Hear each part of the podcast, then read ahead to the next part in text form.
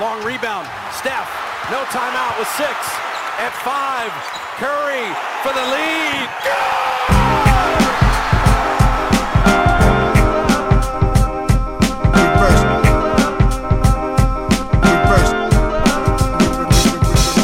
The game is a game. The game is a game. The game is a game. The game is a game. Always, always,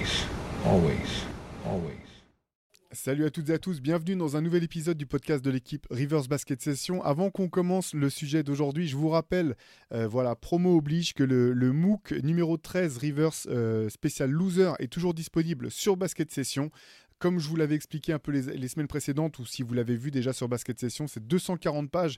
On se pose la question de savoir ce qu'est la lose, euh, qu'est-ce que c'est la défaite, euh, qu'est-ce que c'est finalement un loser, est-ce que ça existe pour de vrai? Dedans, il y a vraiment pas mal de des histoires qui sont euh, vraiment passionnantes. Voilà, je trouve certaines surprenantes, certaines tristes, certaines euh, traitées avec, euh, avec pas mal d'humour, que ça soit en NBA, que ça soit euh, en équipe de France, des, des parcours de joueurs. Bref, on a essayé vraiment de faire un panorama assez large autour de cette question. N'hésitez pas à aller regarder le sommaire sur Basket Session ou à le commander tant qu'il en reste.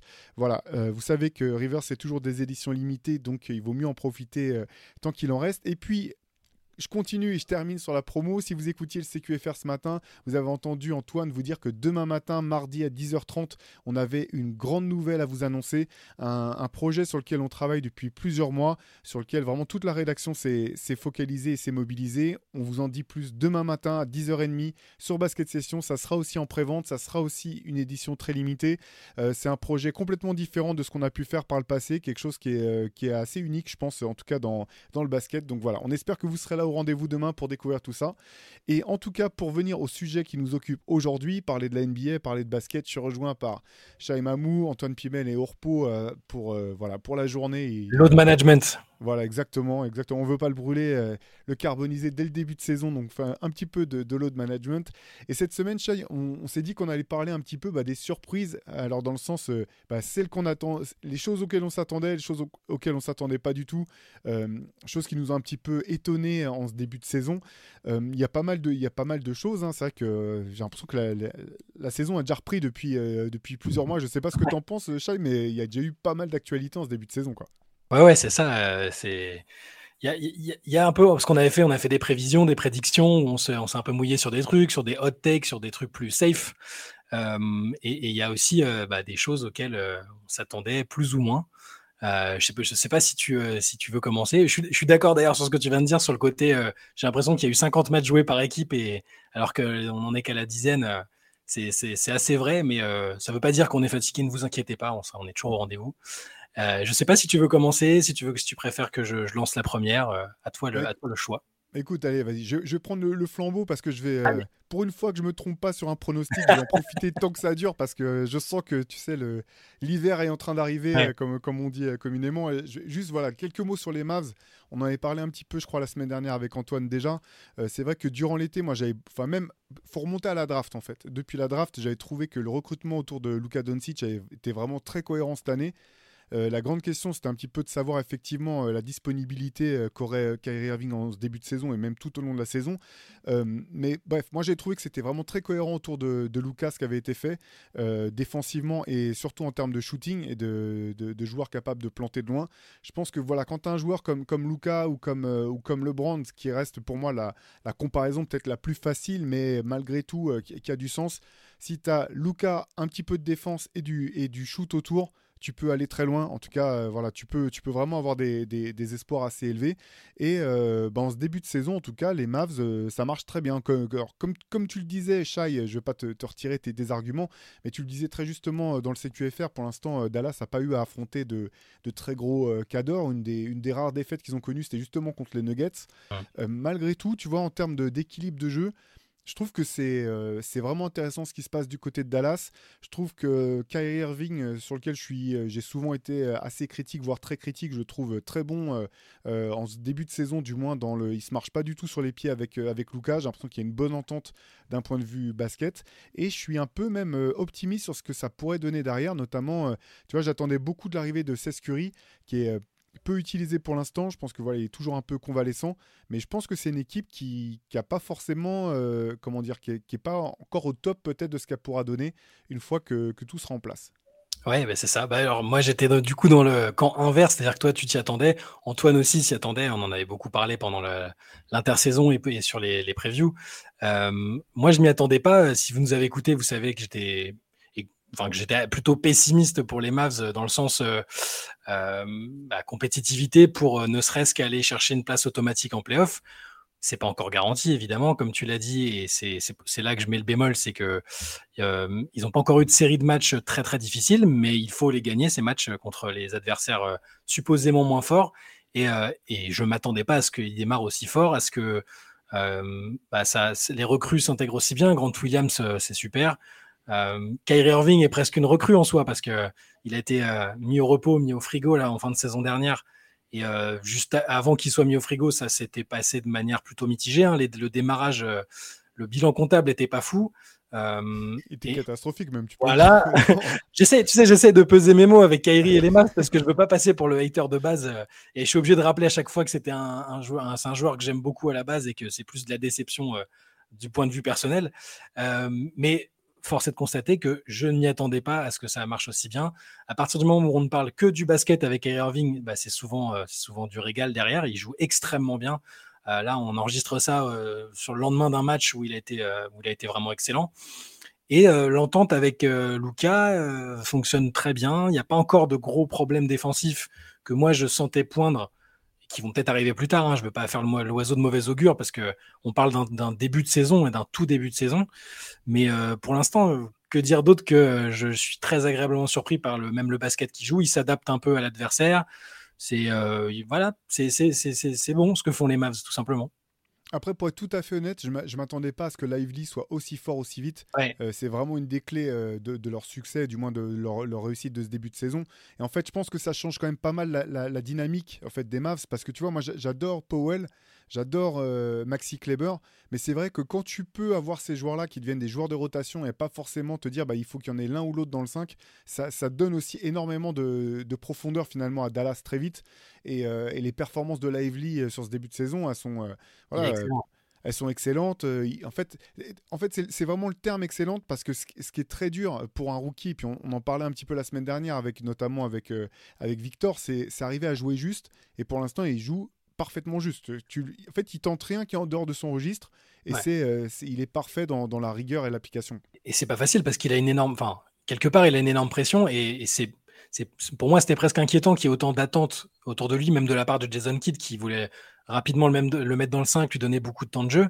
Euh, et, il répond, il répond présent. Et le match où il est pas là, euh, ils ont, ils sont, ils ont, bah, ils l'ont perdu, je crois. Ils ont été en difficulté. Parce que c'est contre Denver, je crois, qu'il joue plus. Je, je sais plus, mais en tout cas, c'est factuel, il est euh, extrêmement bon, il fait des choses simples, il est euh, très énergique, il est mature, alors qu'il n'a pas une énorme expérience universitaire. Et ils se font très bien dans l'équipe. Il représente un peu ce qui, manquait aussi en termes de profil de jeu à, Dallas la saison dernière. Et, c'est effectivement une des bonnes surprises. Alors, est-ce que lui aussi va être capable de, tenir la distance? Ça, c'est une autre question. pour moi, ça vaut pour toute l'équipe de Dallas. Hein. On parlait du calendrier, du fait que pour l'instant, c'était des équipes euh, globalement inférieurs à eux qu'ils ont battu. Ça vaut pour Lively aussi. Est-ce qu'il va pouvoir, est-ce qu'il n'aura pas le rookie wall? Parce que c'est un rookie qui joue, qui joue beaucoup avec un, temps de jeu raisonnable. Hein. il est sous la demi-heure de jeu en général. Euh, est-ce que ça va tenir? Pour l'instant, c'est le cas et c'est une, une excellente surprise aussi pour les maths. Ouais, carrément. Allez, je te propose de, te passer la, parole. Toi, qu'est-ce que tu avais euh, vu venir ou pas vu venir en ce début de saison? Alors, moi, j'avais alors c'est un peu, c'est une petite variante, tu vas voir. C'est-à-dire que je l'espérais fort, et j'en avais parlé aussi en pré-saison, mais je m'y attendais pas forcément aussitôt et dans de telles proportions. Je m'explique. Euh, j'espérais que Rudy Gobert redevienne un joueur euh, majeur, euh, ne serait-ce que des Wolves et en NBA, avec toutes les voilà. Depuis son trade, ça a été presque une source de moquerie, une source de critique surtout de la part des journalistes US, français. Il y a beaucoup de doutes à son sujet, même après la, la, Coupe du Monde qui a été catastrophique pour l'équipe de France auquel il n'a pas, enfin, il pas échappé au naufrage, hein, il n'a pas du tout surnagé. Euh, alors voilà, moi je m'attendais, j'espérais que ça que ce soit ça, mais je m'attendais pas à ce qu'il redevienne aussitôt et de façon aussi claire euh, un, defensive player of the year en puissance. Pour moi, c'est là, c'est le favori numéro un d'entrée, et c'est une terreur défensive. C'est un joueur dominant de calibre All-Star. Honnêtement, je me demandais, en sachant que je l'apprécie beaucoup et que j'étais, j'essayais d'être optimiste pour lui, j'avais peur qu'on le voit plus dans un mode de prétendant à une sélection All-Star Game, de prétendant à un titre de Defensive Player of the Year. Et là, il est pour moi très bien parti, très bien lancé dans une campagne pour être bah, quadruple DPOI ce qui n'est arrivé que deux fois par le passé. Donc euh, voilà, je l'espérais fort, mais je m'attendais pas à ce que ce soit aussi clair. Et ça, ça va aussi avec le niveau de Minnesota qui est, euh, euh, dans les premières places à l'ouest. Pareil, on espérait que bah, ça se passe bien, mais on n'était pas sûr du tout avec tout ce qui, touche à Minnesota, les déclarations de Kat, la pression sur Anthony Edwards et bah, sur Rudy Gobert et les critiques. Et euh, c'est là aussi, je trouve, une excellente surprise, euh, très positive pour Rudy et pour le moment aussi positive pour Minnesota. Ouais, c'est vraiment très bien. Et puis c'est aussi intéressant de voir que j'ai l'impression que c'est un petit, un petit peu pour faire le parallèle avec la fin de saison des Mavs, des Mavs l'an dernier. Tu dis, il y a quand même trop de talent pour que ça, ne puisse pas fonctionner un minimum. Euh, c'est vrai qu'on était quand même resté sur finalement le meilleur moment de la saison des, des, Wolves l'an dernier. Je pense que c'est vraiment les playoffs. Euh, même s'ils sont sortis au premier tour, ce premier tour face à, face à, Denver, on en parlait un petit peu vendredi avec, euh, avec euh, Josh Moisan du, du, podcast NBA Corner. Je vous invite à, aller écouter. Moi, il m'avait fait très forte impression finalement dans ce premier tour face aux, face aux Nuggets, même si ils étaient, les Nuggets sont passés les, joueurs de Denver avaient été plusieurs à dire que c'était la série qui leur avait posé plus de problèmes. Et moi-même, sans, vraiment sans faire le, mec, le mec franchouillard de base, j'ai trouvé que Rudy Gobert était le joueur qui avait largement posé le plus de problèmes à Jokic. Alors simplement, ça se voit pas tellement que ça dans les stats en fait, parce que le mec était, Jokic est tellement fort que de toute façon il domine. c'est un peu comme, comme quand on avait dit que Michael Pietrus était le, le LeBron stopper à Orlando et qu'après tu regardes les stats de LeBron, tu fais mais il est à 40 points de moyenne, c'est quoi le LeBron stopper? En fait, c'est à ce niveau-là, c'est quel joueur va forcer la superstar à travailler le plus pour, euh, pour avoir son rendement. Et, euh, et donc, euh, ouais, non, c'est vraiment super intéressant ce, début de saison de, des Wolves. Je trouve, moi, c'est aussi c'est un truc qu'on qu'on appelait de nos voeux un petit peu depuis le tout début de la saison dernière. je me rappelle qu'on avait fait un podcast ensemble, on en, on en avait parlé. C'était qu'Anthony Edwards passe un cap défensivement. Et là, c'est le cas. Moi, moi, ce qui m'a le plus marqué, tu vois, c'est le match contre, contre Boston. Euh, que les Wolves euh, battent. Euh, les Wolves, c'est quand même la première équipe à avoir tapé à la fois Denver et les Celtics, qui les deux équipes étaient, étaient invaincues à l'époque. Et il y a cette fin de match où tu as Tatum qui veut jouer des isolations face à Anthony Edwards. Et Anthony Edwards qui le regarde dans les yeux, qui fait Vas-y, bah, viens, mec. Et derrière, il y a un stop sur la fin du match dont, tu dois te rappeler. Il stoppe le ballon, il stoppe la balle, il lui prend la balle des mains, ça repart derrière. un gros 3 points de, de Colney, je crois, dans le corner euh, pour, euh, pour, euh, pour que les, les Wolves prennent l'avantage. bah ça, c'est vraiment marquant, je trouve, dans, dans, dans, la nouvelle dynamique de, de Minnesota. Ouais, et ça, c'est collectif, évidemment. Hein. C'est pas un joueur qui change tout, mais, mais, mais Rudy, c'est un de ces joueurs qui, qui sont contagieux défensivement quand ils sont en confiance, et il l'est. Euh, moi, c'est l'impression que j'ai quand je l'entends sur les confs d'après-match. Il est hyper souriant, euh, il, détaille vachement euh, les raisons qui font qu'il est, de son point de vue, meilleur défensivement cette saison. Et, ça me fait penser à ce que disaient des mecs de Utah à l'époque, Joe Ingles, dont tu connais mon, affection pour, pour Joe Ingles, qui en plus est à Orlando cette année.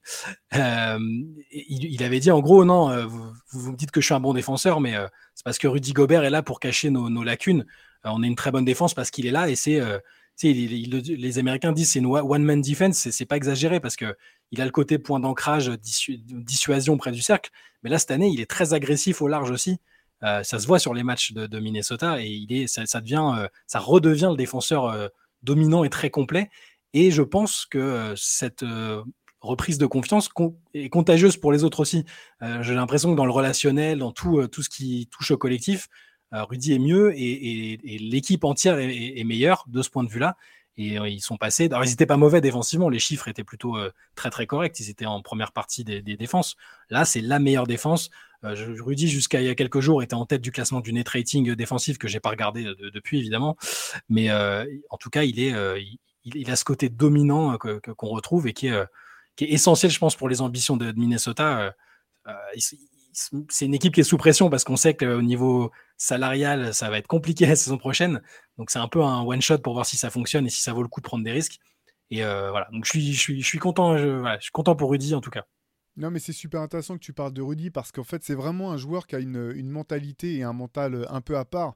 Euh, voilà, il faut rappeler que c'est un, un, mec qui, depuis le tout jeune âge, même si malgré ses, son potentiel athlétique, sa taille, bien qu'il soit bah, le fils d'un ancien basketteur pro, on a toujours remis en, enfin, on a toujours euh, douté globalement de, de ses capacités. C'est un mec qui n'a pas été prêt à l'INSEP quand même. Euh, avec des mensurations folles. À chaque fois, à chaque niveau, on lui a dit bah, là, ça va être son plafond. Et systématiquement, il a percé le plafond. C'est-à-dire que on lui avait dit, bah, enfin, voilà, euh, il n'a pas, pas été prêt à l'INSEP. Derrière, il passe par Cholet. Derrière, il se fait une place parmi les pros. On pense qu'il va être trop frustre euh, offensivement. Donc, euh, Herman Counter et le staff bah, se disent non, son, seul moyen d'accéder au très haut niveau, c'est d'en faire le défenseur ultime. Donc, ce qui explique aussi un petit peu aujourd'hui à la fois son rendement défensif et aussi encore le fait que le jeu offensif est peut-être pas tout à fait au, comment dire, euh, au niveau de son, de son potentiel. Derrière, il va en NBA, il se fait une place en NBA, il se fait une place parmi l'élite. C'est l'un des meilleurs défenseurs de tous les temps euh, si on prend en compte le nombre de, voilà, de distinctions individuelles. Et donc, voilà, je pense qu'il a très mal vécu effectivement le, un, un petit peu le pas, pas le bad buzz, mais tu vois, c'est vrai qu'il y a eu beaucoup de choses dites à son sujet euh, euh, à Minnesota après le- l'embrouille avec euh, avec son coéquipier en plein match, après euh, les mauvaises performances, c'était les perf- le début de, de parcours pénible ou du moins compliqué de l'équipe de France à l'Euro, puis la, Mhm. la mauvaise performance de l'équipe de France à la Coupe du Monde. Voilà, il en a pris plein la tête, mais en même temps, c'est un mec qui a toujours réussi à rebondir malgré tout. Et donc, bah, voilà, entre nous, moi, moi, ça me fait plutôt plaisir de voir euh, Rudy à ce niveau-là et de voir euh, Minnesota, euh, voilà, pouvoir, pouvoir avancer, comme tu le soulignais, sur, en, en le suivant dans, dans ses pas, en gros. Quoi. Et tu te rappelles qu'on avait fait un podcast en début de saison sur le- les attentes qu'on avait euh, pour, pour les Français. Je crois que t'étais pas, t'étais- c'était juste avec Antoine, il me semble.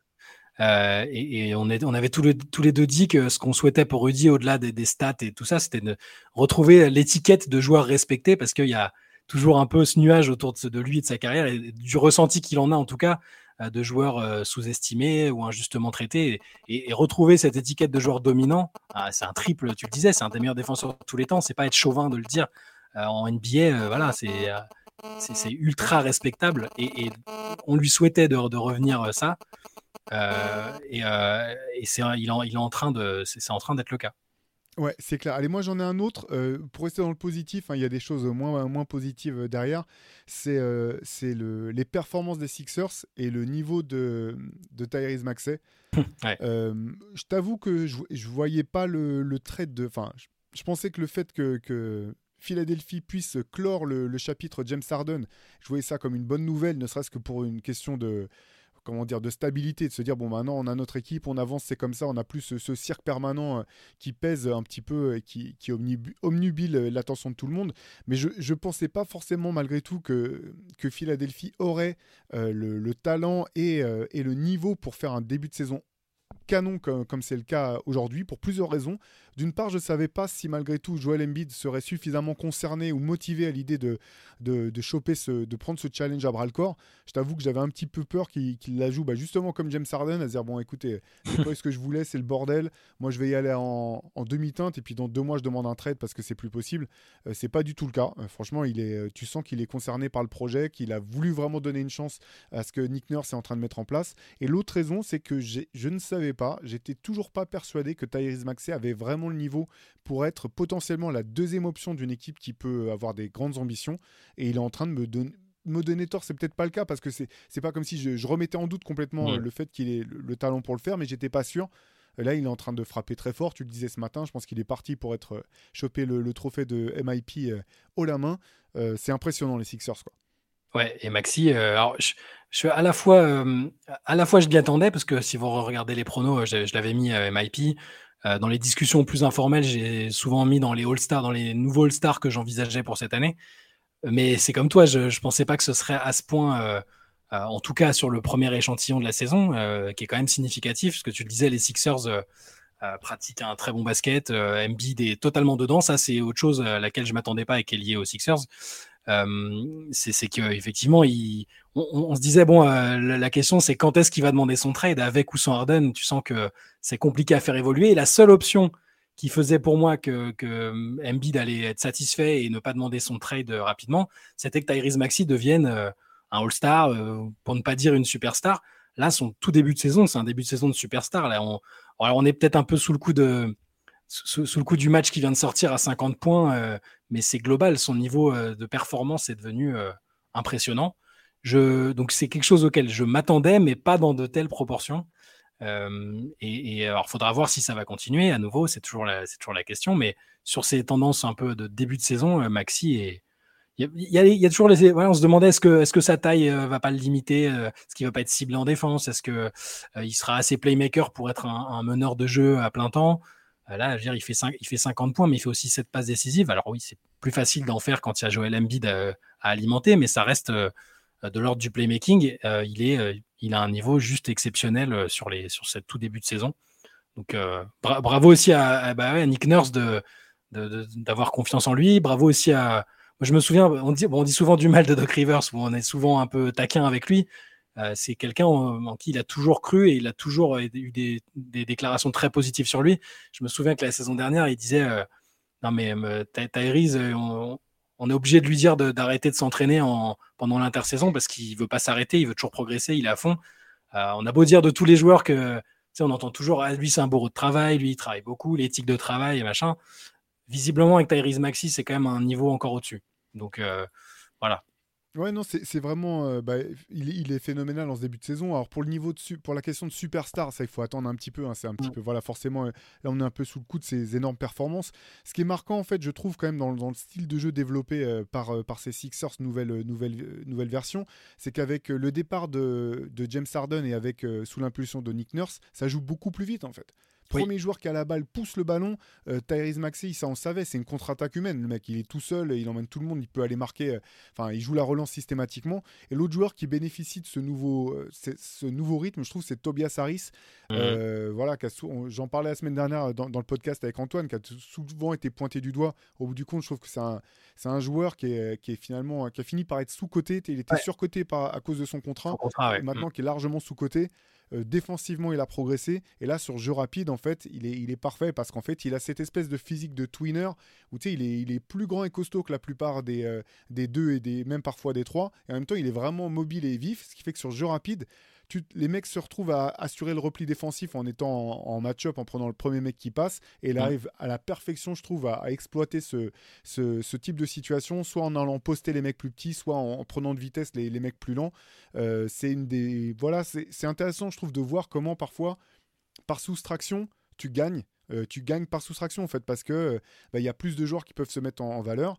Et puis bah, avec Antoine, vous parliez un petit peu de, Nicolas Batum, euh, de son apport dans cette équipe. Je pense qu'il va être parfait au bout du compte pour, pour avoir le rôle qu'il avait aux Clippers dans cette équipe qui, qui est complètement relancée avec, avec ce trade. Et je pense qu'il n'a pas fini de bouger hein, parce que c'est vrai que si, si, jamais tu devais pointer du doigt ce qui manque un peu aux Sixers en l'état actuel si, pour, pour essayer de voir jusqu'où ils peuvent aller cette année, s'ils arrivaient à mettre la main justement sur un deuxième, euh, un deuxième créateur vraiment de, bon niveau, quoi, de bon standing, à mettre à côté de Maxi, je pense que c'est vraiment là-dessus que, que, les recherches de, de, bah, du staff doivent, être. Euh, enfin, je pense que c'est dans cette direction-là que, que, les Sixers vont aller. De toute façon, Daryl Morey, euh, je pense qu'il a, toujours le cerveau qui bouillonne.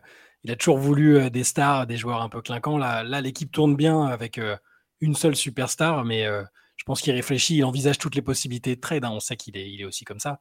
Euh, pour, pour finir sur Tyrese Maxi, j'aime voir, euh, le, voir Joel Embiid euh, accepter un peu de le voir, voir un coéquipier bah, prendre de l'ampleur comme ça. Là, il sort d'un match où il a pris 32 tirs, alors qu'Embiid n'en a pris que 26.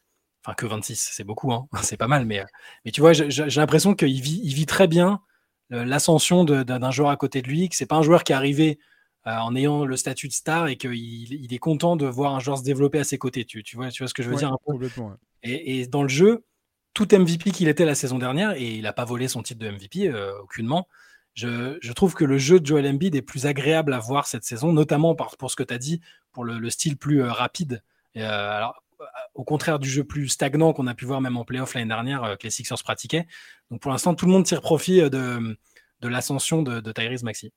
Ouais, parfait. Est-ce que tu as une autre, euh, un autre sujet à nous proposer? Ouais, euh, alors je vais, on va refaire un. Je m'y attendais, mais alors ça va surprendre personne. mais on va quand même le dire parce qu'il faut le dire. Euh, je m'attendais, comme la grande majorité, sauf peut-être les Wizards eux-mêmes tout au début dans la manière dont ils se présentaient. Je m'attendais à ce que ce soit le cirque à Washington Wizards, qui, en accueillant leur recrue Jordan Poole, avec la prolongation de Kyle Kuzma si tu écoutes les, les déclats de, de, pré-saison, d'intersaison, euh, c'est ouais, on a un rôle à jouer, euh, on n'est pas là pour tanker, euh, on change pas de coach et tout. Et bah, on voit des matchs qui sont des. Bah, c'est pas le basket qu'on aime bien voir. C'est-à-dire que c'est très très individualiste. Il y a des séquences pas possibles. On en a parlé dix fois de cette séquence où euh, ils sont à moins 21 et il y a Kuzma et Poul qui partent en contre-attaque, passent contre la planche pour un dunk. Ils sont contents comme si euh, comme s'ils venaient de gagner un match alors qu'ils sont à moins 20. Euh, des, Poul et Kuzma qui sont en roue libre sur la sélection de shoot autour des. Il y a des joueurs à développer, mais est-ce qu'ils prennent vraiment le temps de les développer? C'est ça, ressemble à une équipe universitaire un peu, tout simplement, alors que. Ah, mais c'est pas Duke ou Kentucky, par contre, comme équipe universitaire. voilà. Quelle équipe universitaire, j'ai pas précisé, mais. Euh, mais euh, bon, toujours est-il que là, je pense qu'on a bien compris que ce serait pas une saison euh, de développement positif dans le sens attention, on peut jouer le play-in. Là, je pense qu'on n'y est pas du tout. Et, c'est le cirque sur les situations de jeu qu'on voit. Enfin, regardez un match des Wizards, c'est alors ça peut peut-être être divertissant pour certains, je dis ça d'un point de vue très personnel, hein. euh, mais je m'attendais à ce que ce soit ça, avec un Jordan Poole euh, ultra dominant avec la balle et Kyle Kuzma qui est quasiment dans un rôle de franchise player bis. Hein, maintenant, c'est ça, il n'y a plus Bradley Bill. Donc, euh, et ça se traduit par 7 défaites en 9 matchs, beaucoup, beaucoup, beaucoup de points concédés. Je pense que c'est la défense la plus perméable de la ligue, si je ne dis pas de bêtises, et, ou pas loin. Et voilà, c'est le cirque dans le sens, dans le sens traditionnel du terme il y a du regarde, enfin, on l'a déjà dit aussi, mais euh, euh, dans le Shakti Full a été quasiment renommé Shakti Pool pour, euh, pour les, les facéties de Jordan Poole. chaque semaine, il va y être, hein, et je pense que ça lui va. Hein, écoute.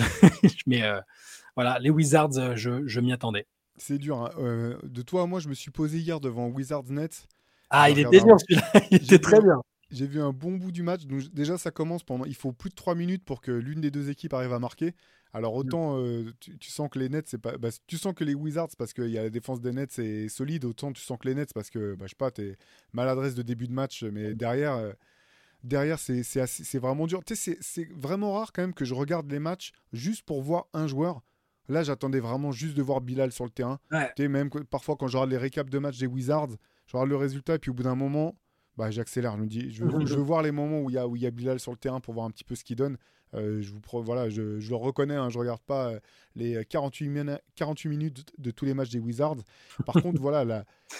moi, ce qui me fait peur, en fait, on en parlait la semaine dernière et puis on, a échangé vite fait avec quelqu'un qui nous a mis un commentaire, un fan des, Wizards sur, euh, sur YouTube. Là, donc voilà, je, je, compatis à la douleur, hein, mais mais il y a des joueurs qui sont intéressants dans cette équipe.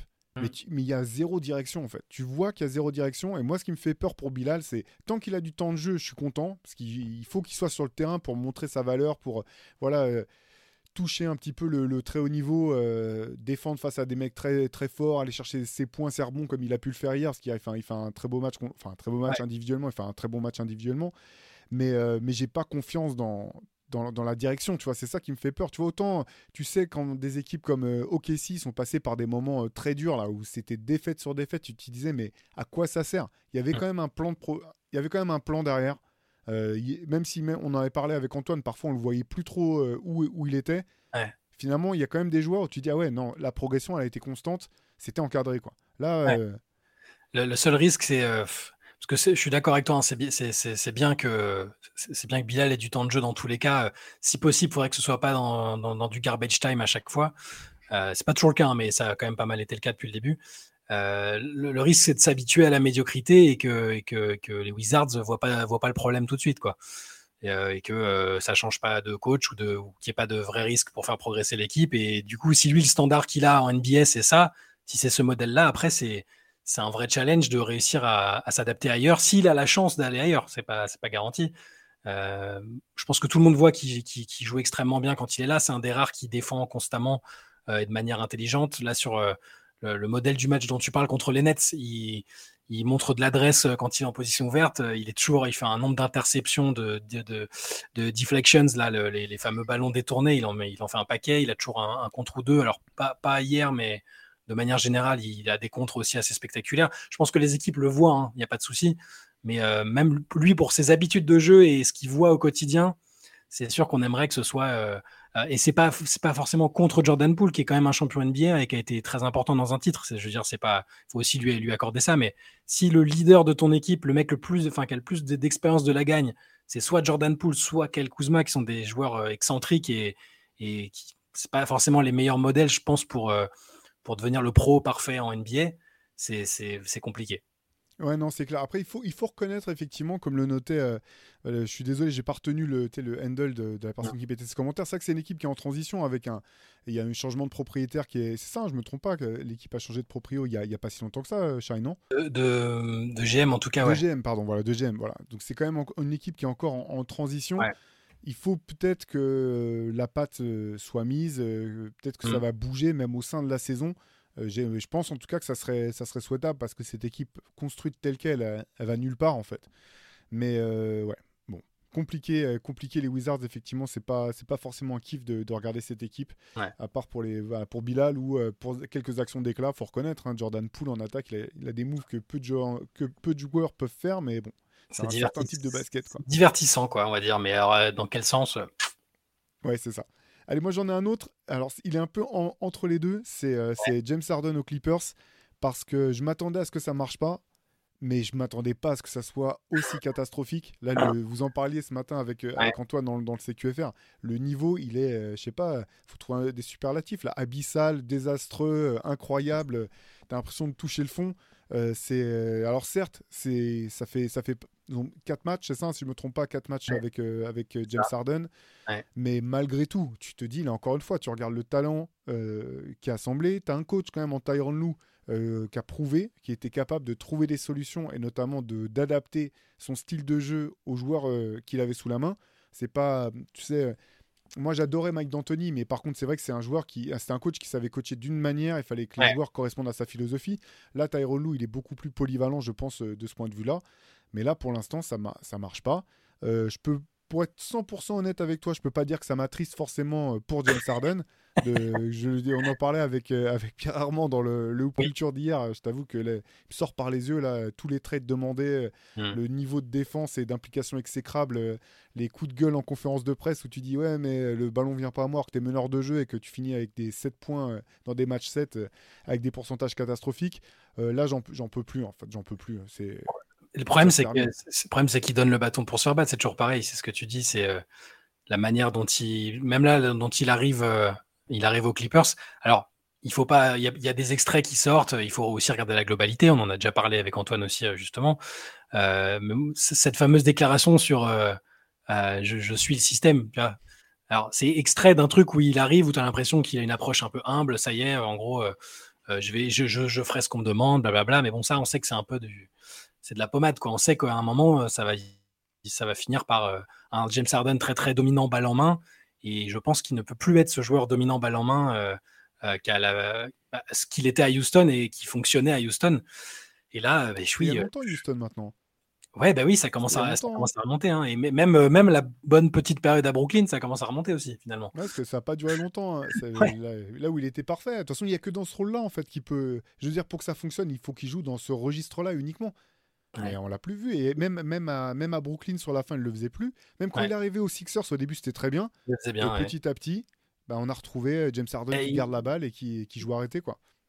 Doc Rivers, on avait beaucoup parlé aussi hein, du, du- shift qu'il y a eu à mi-saison, quasiment euh, après la non-sélection All-Star Game, euh, qu'il est redevenu hyper euh, bah, soliste et, et, mo- et moins euh, et un peu plus handicapant.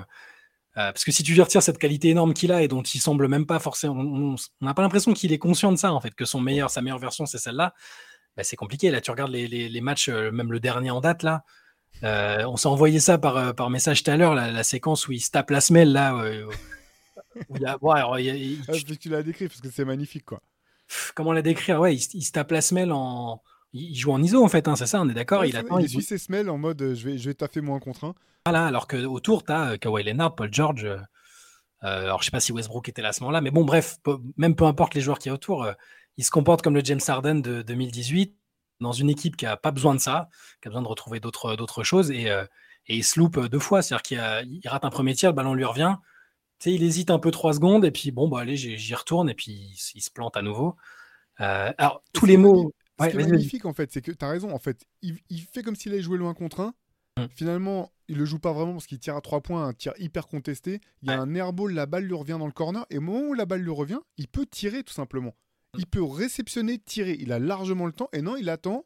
Il veut jouer soit un contre 1 et derrière, il se prend un contre, euh, Ouais. un contre énorme sur la pénétration. ouais. Et alors, là, on a l'impression d'insister sur Harden, mais pour moi, pour faire une corollaire à, ton, à, ton, à ce que tu disais sur le, sur le fait que tu t'y attendais pas, moi, ce, à quoi je m'attendais pas, c'était qu'avec ou sans Harden, que des Clippers ou Kawhi Leonard et Paul George jouent tous les matchs, donc sont en bonne santé, parce que c'est un peu ça, c'est toujours l'épée qui plane autour d'eux depuis la formation de cette équipe, qu'avec ces deux-là qui jouent tous les matchs, les Clippers soient aussi mauvais avec ou sans Harden. Hein. C'est pour ça que j'essaie de le disculper, c'est pas que de sa faute. Je, je, ça, je m'y attendais pas du tout. Je pensais qu'ils auraient un, standard, un, minimum, tu vois, un, minimum syndical, un, plancher euh, correct qu'on avait entrevu euh, bah, avant l'arrivée d'Arden, certes. Mais là, euh, pour moi, c'est, enfin, même si Arden ne joue pas au, niveau qui devrait être le sien, il est très pénalisant en défense. Il a encore des, des situations où il flotte, tu sais pas ce qu'il fait. Mais pour moi, que Leonard et Paul George sont des joueurs suffisamment forts, avec suffisamment d'expérience, pour normalement se faire violence et faire violence à toute l'équipe euh, pour que ce soit pas un problème. Mais là, que euh, enfin, je trouve qu'on le voit à peine pendant les matchs, il a l'air passif, euh, presque uniquement concentré sur le fait de pas se blesser peut-être. Paul George fait des bonnes stats, mais c'est pas une équipe avec Paul George en joueur principal. En général, ça, ça marche un peu, mais pas très longtemps c'est moi c'est ça qui me surprend, c'est qu'ils n'arrivent pas pour l'instant à trouver la solution. Et puis la question c'est quand est-ce qu'ils vont changer de quand est-ce qu'ils vont changer ce line-up qui marche pas depuis quatre matchs euh, avec euh, Tyron Lou qui dit qu'il il, demande réclame 10 matchs avant de avant de, d'être jugé. Là, il enfin, faut faire quelque chose. Terrence Mann va sans doute réintégrer le 5. Euh, le malheureux Westbrook va sans doute aller sur le banc parce que lui, il est bien sympa, il va le faire sans, sans protester comme un adolescent derrière.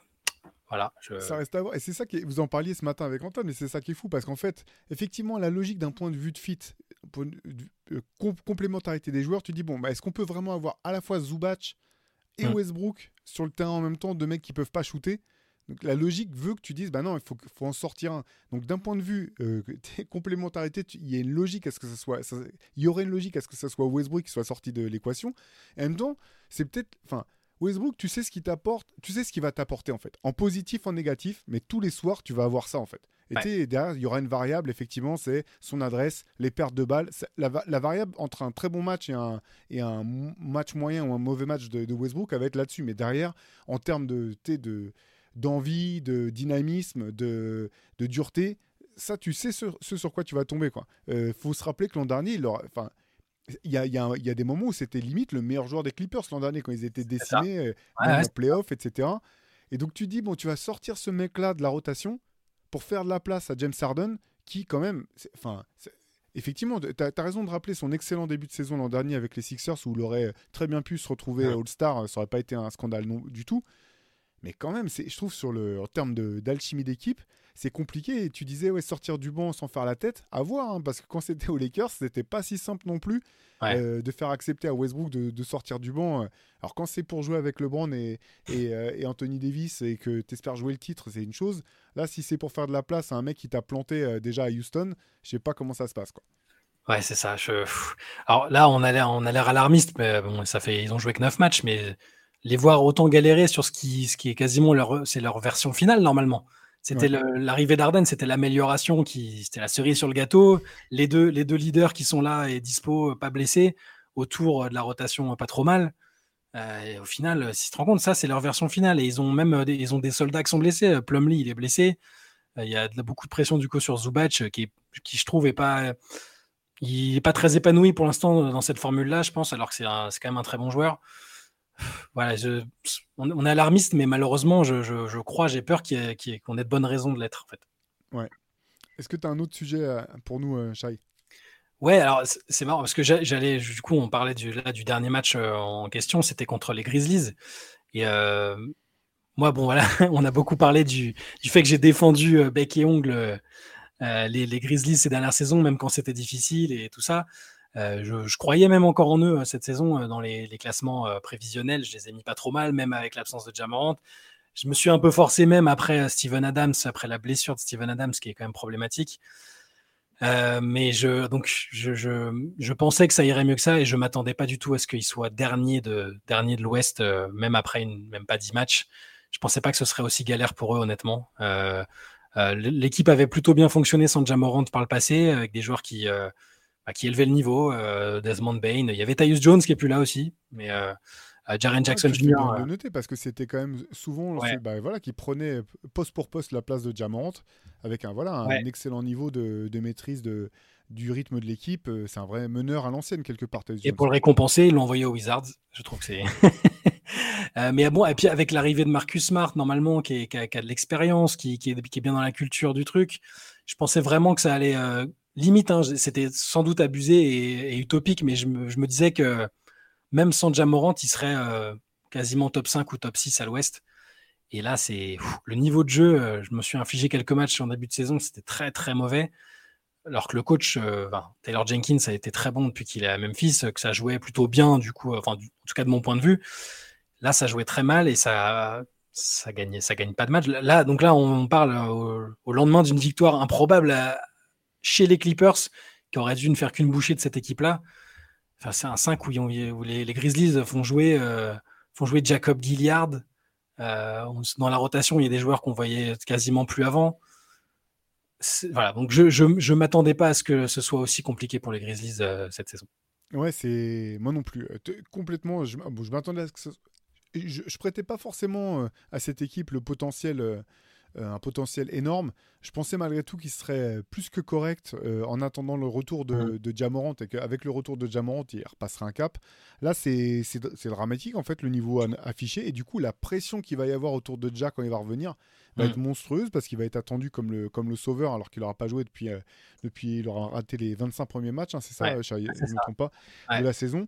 Euh, la blessure de Steven Adams, c'est Ah, moi c'est un mal. joueur, un joueur Ouais. que j'adore et en fait c'est j'ai toujours le même discours mais tu sais, ces grands pivots défensifs à qui on dit euh, le basket moderne n'est plus fait pour vous, euh, on Mhm. peut plus vous faire jouer au très haut niveau. Au bout du compte, quand tu vois le nombre de mecs qui, ont ce, qui sont dans ce registre-là et qui sont euh, essentiels au succès de leur équipe pour une raison ou pour une autre, ça, je trouve ça assez marquant. Euh, ouais, c'est super compliqué pour les Moi- moi- un mec- m'attendais pas un- du tout à ça. un mec qui est capable de soulever un adversaire euh, pour le déplacer sur 3 mètres sans, en donnant l'impression qu'il a des super pouvoirs, je... c'est trop important pour une équipe. Sur les, même sur le, enfin, sur le rebond, sur le, c'est un mec hyper pro qui, est- qui, met aussi une bonne ambiance. Enfin, on l'a déjà vu faire le clown par le passé. C'est un, c'est un super coéquipier et et t'as raison, c'est un bon joueur de basket et il est, très important. Alors, je ne sais pas s'il est encore dans l'entourage de l'équipe ou s'il est parti se ressourcer en Nouvelle-Zélande, j'en sais rien, mais son absence fait très très mal. Elle avait fait mal l'année dernière aussi en playoff où ça avait été la cata. Et euh, alors, le problème, c'est que oui, on peut se dire, euh, bon, de toute façon, Jamorant va revenir à un moment, mais s'il revient après 25 matchs euh, qui sont à, à 8, euh, 8-17, euh, bah, à l'ouest, c'est difficile. Quoi. Tout le monde veut aller, quasiment tout le monde veut aller en playoff à l'ouest, à part une ou deux équipes. Donc, ne serait-ce que jouer le play-in, ça va être extrêmement compliqué. Donc, il y aura effectivement une énorme pression sur Ja et sur. bah, Est-ce qu'il sera capable de déclencher des énormes séries de victoires Alors, je, suis, je vais rester optimiste et je vais me dire que c'est encore possible, mais je pensais pas que le début serait aussi compliqué en fait. Et du coup, ça, je suis obligé de tempérer mon optimisme pour, pour ces Grizzlies. Donc, j'aime toujours la mentalité, j'aime toujours le coach. Euh, y a plus, on n'a pas parlé de Dylan Brooks, mais il y a plus Dylan Brooks quand même. Donc là, en énonçant les choses, je me dis, bah mince, je les ai vus trop beaux parce que tu perds des mecs, euh, tu, tu, perds Tyus Jones, tu perds Dylan Brooks. Il n'y a pas Steven Adams, Jamorant, bah, euh, il, a, beau avoir déconné dans les grandes largeurs la saison dernière, ça reste un, joueur de haut talent exceptionnel. En fait, c'est vrai qu'il y a, voilà, il y a plein de raisons de, de, de douter d'eux, mais euh, j'ai envie de croire qu'à un moment, ils peuvent ils peuvent peut-être se redresser la barre. Mais alors, est-ce que ce sera suffisant pour euh, remplir le- le- bah, l'objectif minimum pour une équipe qui a fait autant de bonnes performances récemment? Je ne sais pas. Bah, c'est ça qui est compliqué parce que tout à l'heure on parlait de, de Dallas effectivement qui a, qui a engrangé des, des victoires face à des équipes faibles. Au bout Ouais. du compte, ces victoires-là vont peser très lourd justement euh, dans, dans le bilan en fin de saison parce que voilà, Dallas, il y a des moments ils- eux aussi vont connaître des blessures, des, des- des coups de mou. Je parle de Dallas, mais comme je pourrais parler d'autres équipes en fait, d'autres équipes dont on parlera certainement tout à l'heure. Tu as parlé pour Houston qui est en train d'engranger des victoires. Tu sais pas vraiment si cette équipe elle, est vraie, tu sais si les si euh, les performances sont pas un petit peu trompeuses par rapport au, au réel niveau de l'équipe. En attendant, cette équipe elle prend des matchs. Et euh, quand, quand Jamorant va revenir avec Memphis, euh, c'est Jamorant, c'est quand même un joueur qui est souvent blessé. Euh, tu peux Ouais. pas t'attendre à ce qu'il joue tout le reste de la saison. Ça va, il va falloir cravacher, cravacher, cravacher si tu veux avoir une chance de pouvoir, euh, de pouvoir euh, redresser la barre. C'est, il y a, y a rien de gagné a fortiori dans cette conférence Ouest qui est un véritable coupe-gorge où tu vois euh, que ce soit des équipes qui étaient très haut l'an dernier, tu dis ils vont passer un cap, ça va être des cadors, et puis cette année ils, ils piochent pour une raison ou pour une autre, ou d'autres qui sortent de nulle part entre guillemets comme un petit peu comme Houston qui a d'avoir trouvé la- bonne carburation ce début de saison. C'est vrai, il y a vraiment, il y a rien de donné quoi dans la conférence Ouest. C'est pas, tu peux pas te permettre de, perdre de, prendre, de perdre trop de temps en début d'année. Quoi. Ah, c'est clair. Allez, moi j'en ai un autre un petit peu. Alors, j'hésitais entre deux équipes dont je pense qu'on va parler dans, dans, tous les cas.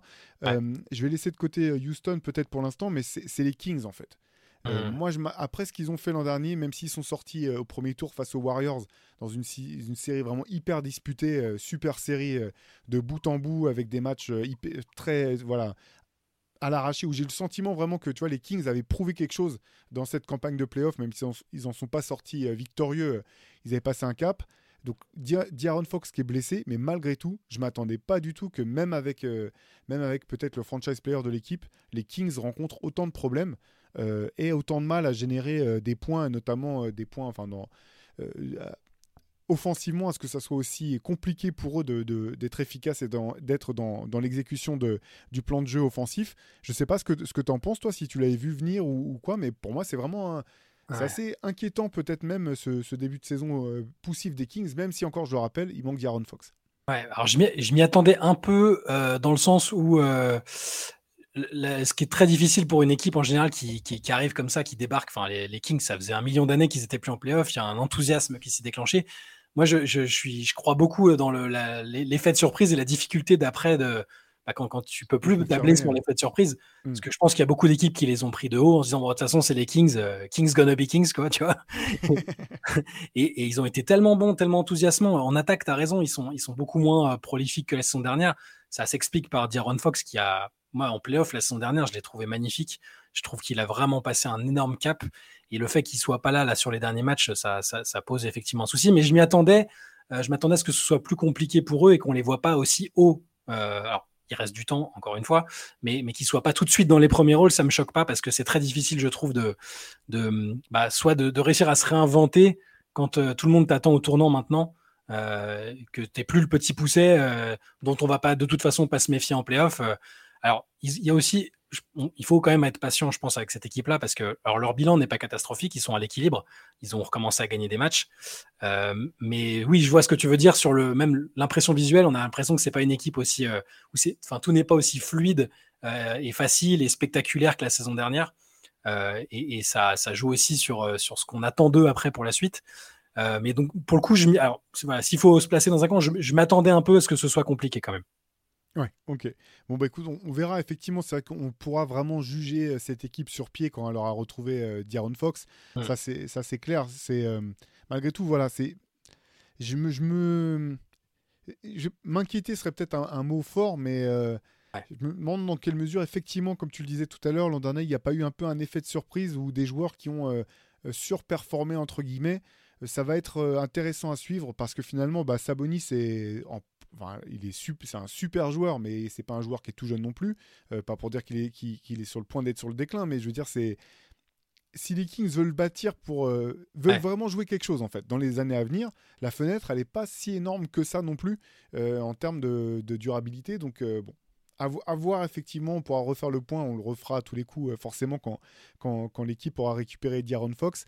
Mais euh, c'est vrai que tu parlais d'équipes qui avaient galéré à gagner. Dans, dans le MOOC, il y a tout un papier sur les Kings, notamment sur tout leur passage entre les derniers playoffs disputés avec euh, Chris Webber, euh, Peja Stojakovic et, toute la clique et euh, se redisputer enfin après tant d'années d'attente et qu'ils puissent enfin allumer le light de beam et, et, éclairer un petit peu la ville. Il y a une période assez, assez longue, assez pénible. Donc si, si vous n'êtes pas au courant, si, si vous ne savez pas de quoi on parle, allez jeter un coup d'œil sur dans le MOOC Loser. Là, il y a, il y a pas mal de trucs sur. ça, ça, veut dire qu'il y a des gens, il y a peut-être des gens qui ont commencé à suivre le basket l'année dernière et qui se disent ouais, Kings c'est super cool comme équipe, qui aucun, aucune idée de du stigmate de, de lose qu'il y a eu pendant des années. Ça fait ça avec les Clippers. Il y a toute une génération de gens qui se sont mis à supporter les Clippers euh, à partir des bonnes années avec Blake Griffin, euh, euh, Chris Paul et tout. Mais alors que nous, on a grandi avec les Clippers qui étaient vraiment le synonyme de la lose, qui allait jamais, quasiment jamais en playoff, qui avait des gros blessés à chaque fois.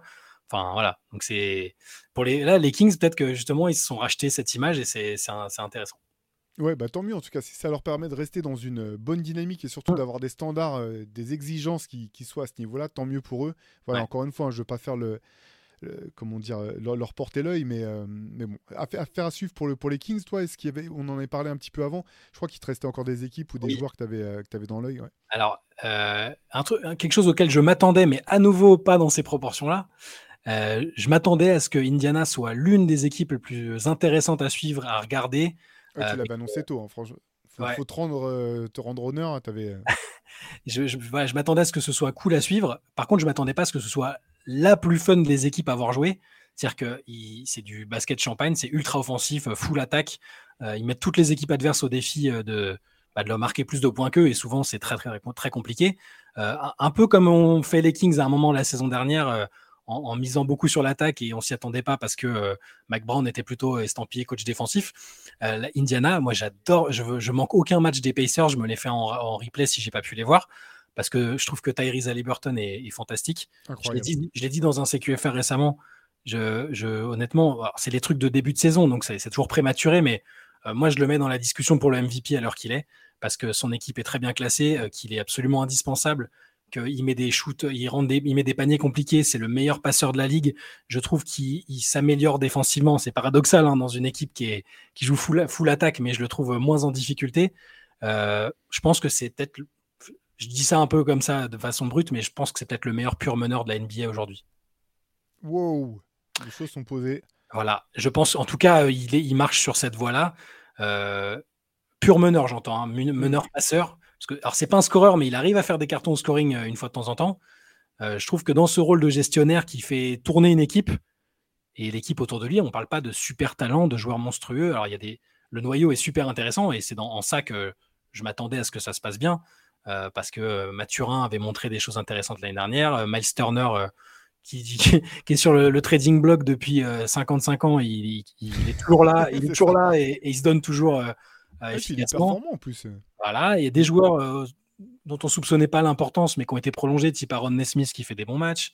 Euh, dans la rotation, des mecs comme Nembard qui sont bons. Enfin, Rick Carlisle s'offre une seconde jeunesse, je trouve aussi, euh, au coaching. Euh, mine de rien, c'est un dinosaure dans cette ligue. hein, quand euh, tu regardes par rapport aux, jeux- aux autres coachs qui sont, qui sont en place, il, il est là depuis très très longtemps. Je me demande si, à, à part Pop, il y a peut-être que il n'y a pas plus expérimenté, je pense. hein. En nombre Euh, d'années, c'est une, bonne question. Mais en tout cas, en nombre pas- d'années dans la ligue, je pense que c'est lui de loin parce que pour Ouais. ceux qui ont la mémoire, euh, un petit peu de mémoire, c'est un ancien joueur des, des, Ouais, des des Celtics. Donc si, si on regarde des, des highlights des Celtics des les années 86 ou ce, ce type d'année là où ils étaient excellents, tu le vois Ouais. sur le banc, il jouait pas beaucoup. Mais le mec, il a passé euh, sa vie dans la ligue, littéralement quoi. Ouais. Et ce qui est intéressant avec Carlisle, et là où je vous dis que c'est admirable de, enfin, de se réinventer, c'est que il a rarement été considéré comme un coach euh, à l'aise avec les jeunes joueurs qui étaient dans le développement. Et, euh, là, alors c'est pas tous des, c'est pas tous des rookies, hein, mais ce qu'il fait avec Mathurin, les Obi Toppin, qui, qui je trouve est une bonne recrue aussi pour, pour Indiana. je citais Nembard. Ben, je trouve que ce qu'il fait, ce qu'il fait fonctionne bien. Ils sont extrêmement divertissants. Euh, c'est la meilleure attaque, c'est l'équipe la plus prolifique de la ligue. Et forcément, euh, alors, se projeter sur des playoffs, euh, forcément, les équipes très très offensives, à quelques exceptions près, en playoffs, c'est compliqué. Mais eux, ils sont euh, bah, en partie grâce à Liberton qui, qui tourne un, un rythme à la passe qui est, qui est- qui est affolant. Il- bon, là, il doit être à, à plus de 12 passes par match, Ouais, tout, en, tout en étant à 23,8 points de moyenne. hein. Et, à- et, et avec des- à l'adresse 51.7. euh, et, et alors, j'ai pas les. Et à 3 points, il est à 41. Voilà. Donc, c'est des tendances euh, prématurées. C'est très difficile à, tenir sur toute la saison. Euh, mais il est sur du. euh, ouais, il est sur, sur du 50, 40, 90. euh, il est même sur du 51, 40, 41, 95 là pour l'instant. Ouais, je, je crois que les, Pacers, si je me trompe pas, c'est l'une des deux équipes qui joue le plus vite au, au pace. Ça doit être, ils, sont dans le top 2, le- sachant que l'autre équipe, c'est les Wizards dont on parlait tout à l'heure. Ah. En fait, les deux sont dans, dans le top 2 pour deux raisons diffé- complètement différentes. Mm. Les, les, les Pacers, c'est parce qu'ils sont, euh, ils sont euh, designés pour courir, pour euh, poser tout un tas de problèmes sur, sur jeu rapide avec, avec leur, leur qualité intrinsèque, Mm. et aussi parce qu'ils ont un playmaker d'élite, comme, comme tu le soulignais. Alors que les Wizards, c'est parce que ben, finalement, quand tu as une équipe qui est faiblarde, mieux vaut jouer vite, parce qu'en fait, euh, jouer à arrêter face à des défenses en place euh, au plus haut niveau, c'est encore plus compliqué. Donc c'est deux raisons complètement différentes, mais effectivement, bah, équipe super euh, super kiffante à voir jouer, c'est c'est Pacers complètement bah, revitalisé par l'arrivée d'Ali Burton, quoi, qu'on a fait une équipe sexy quasiment à lui-même. C'est L'an dernier, s'ils se blessent pas, l'an dernier, Ouais. je pense que s'ils se blessent pas, ils font au moins le play-in. hein. Parce qu'il y a une période de trois semaines, un mois, je crois, où ils se blessent et ils étaient, euh, ils avaient fait un super début de saison, si, si vous vous rappelez bien. Et ça, ça- à partir de sa blessure, euh, et après, il a eu aussi quelques petites absences. euh, il est trop valuable, quoi. C'est, c'est, c'est- ils sont très dépendants d'Ali Burton pour l'instant, quand même. Ouais, moi j'ai une autre équipe jeune surprenante en tête, c'est- j'en parlais un petit peu tout à l'heure, c'est c'est Houston, Ouais. alors qui cartonne sur ce début de saison. Euh, alors voilà, je pense que je pense malgré tout que les résultats de Houston euh, sur ce début de saison sont pas forcément indicatifs vraiment du, du rendement potentiel de cette équipe. Euh, C'est-à-dire que je pense pas qu'elle sera à ce niveau-là en fin de saison. Malgré tout, c'est vraiment intéressant de voir l'impact qu'ont eu ben, les joueurs qui sont arrivés. Quelle différence ça fait d'avoir un vrai meneur euh, dans ton équipe? Quelle différence ça fait d'avoir des vétérans qui peuvent encadrer un peu, que ce soit Dylan Brooks qui est très bon sur ce début de saison, Ouais. Euh, voilà, euh, d'avoir un coach aussi qui a pu. euh, alors j'ai rien de j'ai rien de dramatique à dire au sujet de, de, de Silas qui était qui était là auparavant. Le pauvre, il est arrivé en pensant qu'il allait coacher James Harden et une armada. euh, il s'est Traquenard. fait- ouais, il- voilà, il est tombé dans un traquenard monstrueux. C'est toujours très compliqué. Malgré tout, voilà, on sent que défensivement, c'est plus du tout la même chose euh, du côté de Houston avec l'arrivée de d'Ime Udoka. On sent des joueurs euh, plus concertés, concernés, pardon. A aussi le fait que ces jeunes joueurs sont plus si jeunes que ça et que finalement leur contrat à venir est en train de se jouer maintenant et que tu peux pas te permettre de faire euh, tout et n'importe quoi. Et euh, ce que nous on avait vu venir, parce que ça on en a quand même parlé un paquet de fois, Mm. c'est le niveau d'Alperen Sengun.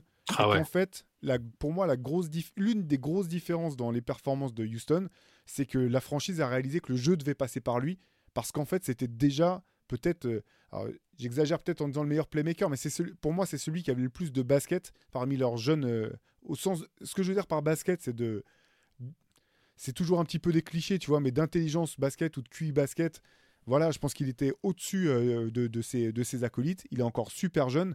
Et je pense que c'est voilà, c'est un joueur d'élite et ça fait plaisir en fait parce que moi je, je me- j'ai vraiment longtemps cru que Houston allait pas se rendre compte de ça Ouais. et que tu vois, il allait se retrouver euh, soit enterré, soit se retrouver tradé et que finalement il, il performerait pour une autre équipe que Houston. Là, c'est c'est vraiment, c'est vraiment un kiff en tout cas de voir que la franchise, euh, le staff a compris que son succès passerait par lui.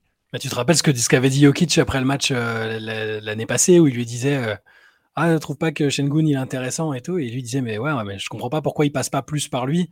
Ah, il faut l'alimenter, il faut le faire progresser. Quand tu as le MVP de la ligue qui dit ça, bah, ça c'est censé faire réfléchir. Et moi, je vais même plus loin que toi en disant Quand tu dis c'est l'un des meilleurs euh, playmakers, c'est le meilleur playmaker de l'équipe. Enfin, faut voir la qualité de son jeu de passe. Et je le disais, ce matin quand on, a- évoquait un peu la, bonne série des Rockets avec Antoine.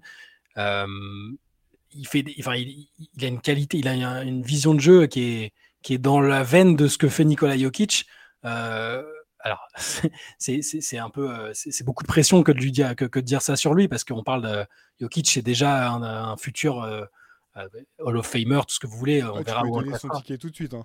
Ah bah oui, il n'y a pas de problème. Euh, on, on attend de voir où on le mettra dans les all-time, mais il a encore de la marche pour, pour grimper les rangs. Donc c'est beaucoup de pression pour un joueur comme Shengun, mais ce qui montre là, c'est dans cette veine-là, la, la vision de jeu qu'il a, euh, le, le toucher, euh, il y a tellement de choses. Euh, les mêmes difficultés défensives qu'on prêtait à Jokic au début, euh, elles- sont un peu là aussi, mais ça fait aussi dire que dans, un, dans le bon système et dans les bonnes conditions, euh, il n'y aura aucun problème pour lui, je pense. Et là Et, aussi, il y a du progrès hein, Oui, défensivement. bah, avec Udoka, enfin, il faut parler d'Udoka parce que forcément, son image a été entachée par cette affaire dont on ne sait toujours pas grand-chose au final. hein. Ils ont réussi à, à ce que ça reste euh, assez secret sur les détails, mais donc qui lui a fait perdre son poste à Boston. On avait vu que c'était un super coach à Boston quand même sur le peu, sur la, saison qu'il a effectuée, on avait senti euh, que, que c'était un super coach. Là, sur bah, le début de saison, euh, il a, totalement changé la, défense évidemment aidé par le fait que tu récupères, quand tu n'as plus qu'une équipe d'ados qui jouent chacun dans leur coin, c'est plus simple. Quand tu Dylan Brooks, Fred Van Vliet, c'est forcément mieux. Brooks, il apporte beaucoup de défense, il, est excellent depuis qu'il est là, et Van Vliet euh, apporte l'efficacité et le playmaking. Mais Udoka euh, bah, donne confiance à Shengun, lui fait confiance, et, ça, donne, ça donne ça pour les Rockets. Moi, je suis dans le camp des. euh, je, sais, enfin, te rappelles, on se disait, c'est l'équipe la plus illisible parce que ça peut totalement marcher, comme c'est le cas là depuis 5-6 matchs comme ça peut être une cata totale où personne ne sait euh, qui est, que- quelle est la hiérarchie, euh, euh, où les vieux vont gueuler sur les jeunes. Euh, et c'est un- alors, c'est pas ce qu'on a vu sur les trois premiers matchs, mais on a vu que c'était un peu le bazar et qu'il affinait la rotation euh, et ses choix. Euh, donc, euh, je, vais dire que je, allez, je vais dire que je m'y attendais pas dans ces proportions-là à nouveau. Je, je les imaginais même pas forcément capables de gagner six matchs de suite et j'imaginais pas. tu sais que je suis très sceptique sur Jalen Green, sur le plafond de Jalen Green. Beaucoup en, voient en lui un franchise player. Moi, je suis un peu sceptique. Mais, il m'a pas mal fait mentir sur certains des matchs qu'il a joués récemment, où euh, ça a été l'option numéro un en attaque et il a été tout à fait digne de, de la fonction. Ouais, ben, on en avait parlé un petit peu pendant l'été avec euh, Benjamin Moubèche Ouais. dans un CQFR parce qu'en fait, euh, il, a, il a participé au camp d'entraînement de Team USA. Il n'était pas dans, dans la sélection, mais c'était intéressant parce qu'il y avait tout un tas d'articles qui étaient ressortis avec euh, des insiders qui s'étaient dit impressionnés par le niveau d'application de Jalen Green euh, dans, dans ce qu'il proposait, euh, son, à quel point il était euh, concerné, concentré sur les consignes qui pouvaient lui être données. Et en fait, on, enfin, moi j'avais été un peu étonné de, de lire tout ça et euh, je me disais que ça pouvait pas être, euh, enfin ça pouvait être qu'une bonne nouvelle et qu'effectivement si Jalen Green passait un cap là-dessus, ça pouvait quand même changer pas mal la donne de- du côté de Houston. Il y a aussi, il faut le dire, euh, finalement euh, le fait que Kevin Porter Jr. soit plus là, euh, ça simplifie aussi des- la rotation tout simplement. En fait, ça t'enlève un joueur de plus qui était dans que tu, tu savais pas à qui à qui t'allais prendre des minutes pour, le- pour les lui donner. Je pense que ça a simplifié les choses. Et ce que j'avais pas vu, bah, c'est ce dont on vient de parler. Et j'en suis, j'en suis ravi, c'est que voilà, Shengun soit responsabilisé euh, à ce point par, l'équipe dès le début d'année. Là, tu sens qu'il y a quand même un début de direction qui est bien plus lisible et qui est encourageant du côté, des Rockets. Exactement. Bah, c'est ce qu'on attend d'équipes qui sont en reconstruction, en, en transition. On attend qu'il y ait ces fameux signaux encourageants, euh, euh, pas comme pour l'instant, en tout cas, pas comme à Washington, où on ne sait pas quels joueurs vont être euh, euh, les, figures de proue du projet, à, partir de, quel moment est-ce qu'ils pourront être compétitifs. Houston, on a une idée un peu. On commence à avoir une idée. Si c'est sur ce modèle-là, euh, ça sera pas très long a priori. Et c'est ce que Doka avait dit à son arrivée. Bah, force est de constater qu'il avait, il avait plutôt raison. Eh ben écoute, je te propose qu'on referme ce chapitre euh, là-dessus, Shai. Euh, voilà, on, essaie, on espère que la semaine prochaine, on pourra euh, se retrouver tous les trois avec, avec Antoine pour, pour le podcast du lundi. D'ici là, comme je vous le disais en, en introduction, n'hésitez pas à aller sur Basket Session, bah, suivre tous les articles qui sont publiés. C'est vrai qu'on fait de plus en plus de, podcasts et de, de, de, contenu sous ce format-là, mais on continue à faire aussi des articles d'analyse et de news sur Basket Session. Shai, notamment, t'en as fait un qui était vraiment super là sur Rudy Gobert et son impact du côté des Wolves la semaine dernière. Je vous engage à aller lire ça si vous voulez un complément d'information. Je vous rappelle aussi donc que le MOOC numéro 13, euh, River Special Loser, est disponible. Demain matin, mardi, fin du suspense, on vous dit un petit peu ce qu'on prépare euh, depuis, euh, depuis plusieurs mois. On vous dit ça sur Basket Session à 10h30. Euh, D'ici là, bah, vous, connaissez, vous connaissez la chanson. Maintenant, CQFR tous les matins. Let's Session le mardi soir sur Twitch. Le week-end, on se retrouve le samedi avec, avec Benjamin pour le, le podcast Moop Deep en direct de San Antonio. Et le dimanche, le podcast Hoop Culture avec Pierre Armand Samama et moi-même pour parler un petit peu de la culture basket au sens large. Bref, vous n'avez pas fini de nous entendre. On espère que vous serez à l'écoute et on vous dit à très vite. Ciao Ciao